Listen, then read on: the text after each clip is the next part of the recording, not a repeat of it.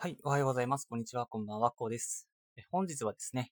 えー刺激的な内容が最高のつまみになるということについてのお話しさせていただきたいと思います。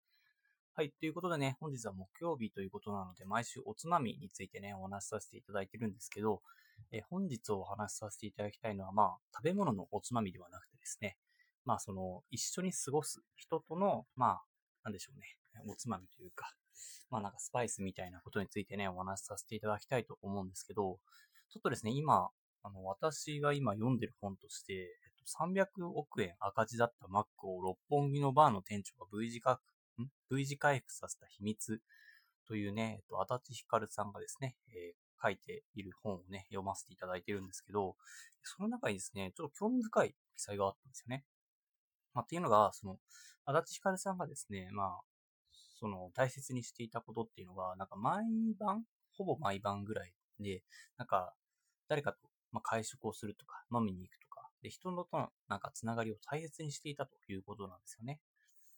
まあ、もちろんね、その飲めない人もいるので、なんか飲みに限らないということがあるんですけど、なんか飲める人との、あのまあ、その交流の仕方として、なんかすごくですね、激しい、え飲み会をするということが、なんかそういうことを大切にしていたということだったんですね。で、実際にそのまあ、この本に書かれている内容も、なんかテキーラをね、めちゃくちゃ飲んでですね、えーなんかその、無事回復させた秘密を知りたい主人公が、まあそのテキーラを飲まないと次の話を聞けないと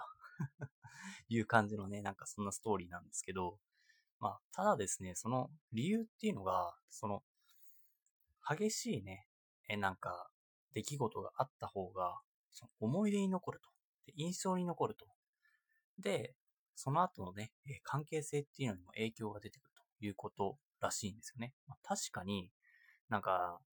会社のね、なんか、上司というかね、なんか、会社の同僚と、同僚はまあ楽しいけど、まあ、会社のなんか飲み会あるじゃないですか。定期的なね、やつあると思うんですけど、あれって、なんか、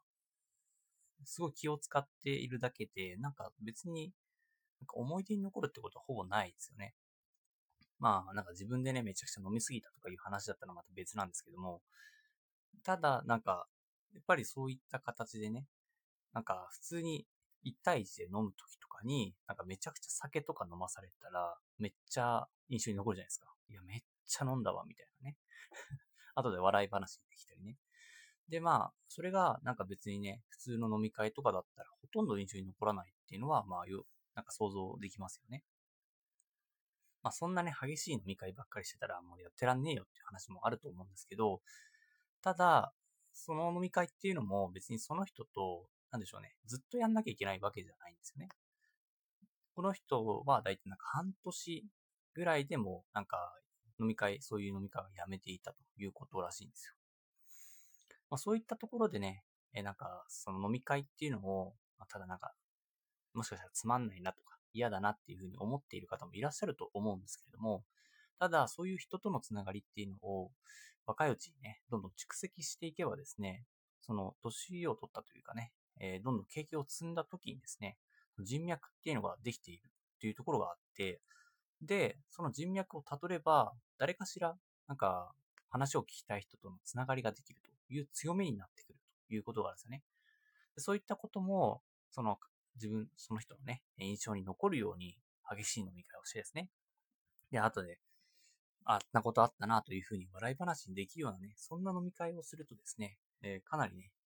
まあ、自分の人生にね、えー心強い味方を作れるということがある、ということがあるので、まあ、私もね、そんな感じの、まあ、飲み会というか、何かしらやるときは意識していきたいなというふうに思いましてですね、まあせっかくだったら、まあ、いい飲み会にしたいなというふうに思いまして、本日はね、おつまみということで、えーまあ、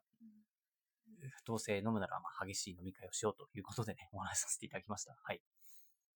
まあ皆さんもね、まあぜひなんかそんな人脈を作りたいと、飲み会でね、なんか人脈の作り方がわからないという方がいらっしゃればですね、まあ今日お話しさせていただいた内容を参考にしていただいたりですね、概要欄にですね、この300億円赤字だったマックを六本木のバーの店長が V 字化させた秘密というね、本のね、リンクを貼っておきますので、ぜひね、一度チェックしてみてください。ではね、本日はね、こんな感じで終わりにしたいと思いますが、明日は金曜日ということでね、週末の過ごし方についてお話しさせていただきます。では、最後までご視聴いただきありがとうございました。よければね、フォロー、コメントいただけると嬉しいです。ではまた明日お会いしましょう。それでは。